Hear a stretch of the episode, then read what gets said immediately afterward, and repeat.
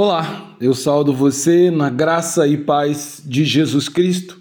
Eu sou o pastor Antônio Marcos e sou pastor da Igreja Batista em Pinheiral. E hoje, pela bondade e misericórdia do Senhor, eu quero compartilhar com você a palavra de Deus, a fim de que você seja fortalecido, renovado e abençoado ao refletir e ao crescer através da meditação da palavra de Deus.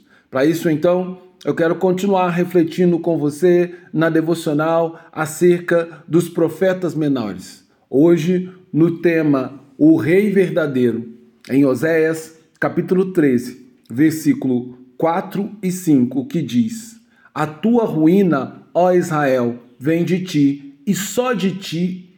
O teu socorro, onde está agora o teu rei, para que te salve em todas as tuas cidades? E os teus juízes, dos quais disseste: Dai-me rei e príncipes.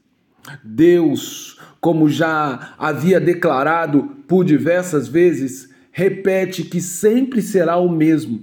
Ou seja, Deus não muda, embora os israelitas acusem o Senhor de não ser dirigente, de não ser cuidadoso no seu rumo de bondade para com eles o que na verdade é uma tremenda mentira, pois o Senhor permanece sempre o mesmo e sempre ele está pronto a manifestar toda a sua bondade para com a humanidade, pois, como já declarou outrora, ele não abandona as obras que foram criadas pela sua mão, no Salmo 138, versículo 8.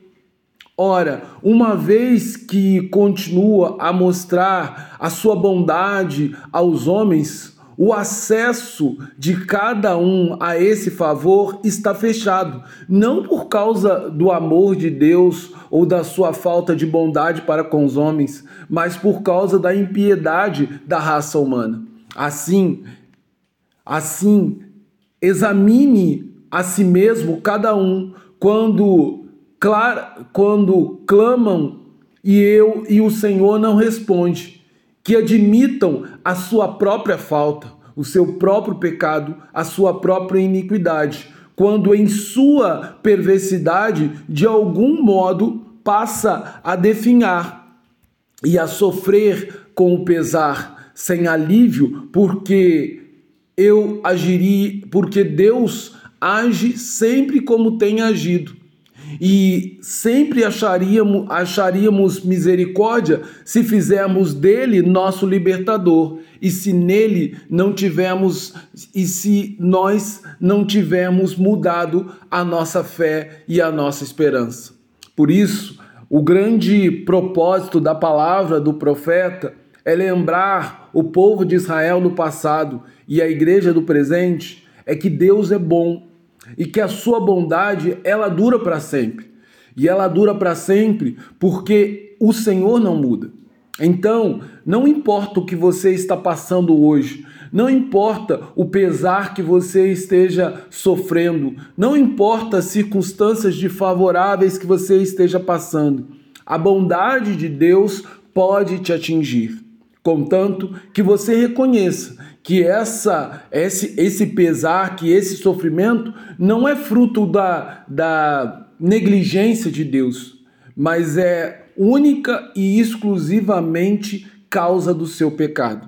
Assim, eu e você contaremos com a misericórdia de Deus, porque Ele não rejeita um coração quebrantado e arrependido.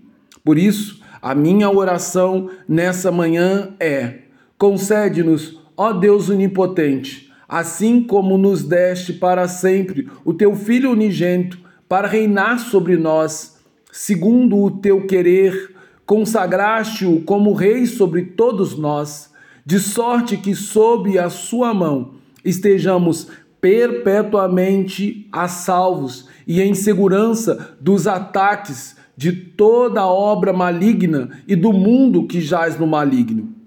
Concede-nos também, ó Deus onipotente, que não, deixe, que, que não deixemos de, gover, de governar pela sua autoridade, e assim nos conduza, ó Pai, para que ele, para que tu mesmo continues sempre a zelar pela nossa segurança. E que assim como nos entregar, nos entregastes ao Senhor, para que sejamos, para que o Senhor seja o guardião de nossa salvação. Assim também nos permita que não desviemos e nem caiamos, mas preserva-nos, Senhor, sempre no seu serviço até que finalmente sejamos congregados àquela bendita, aquele bendito e eterno reino, adquirido por nós pelo sangue do teu filho unigênito, Cristo Jesus. Que tudo isso aconteça na nossa vida por causa da tua bondade e da sua misericórdia, que dura para sempre. Agora, que o amor de Deus Pai, que a graça do Deus Filho e que o consolo do Espírito repouse sobre a sua vida, de maneira que você seja fortalecido neste dia por conta da bondade do Senhor, sabendo que ela se renovou nesta manhã e que ela há de se renovar até o dia que o Senhor nos levar para o seu reino. Deus abençoe você, no nome de Cristo. Amém.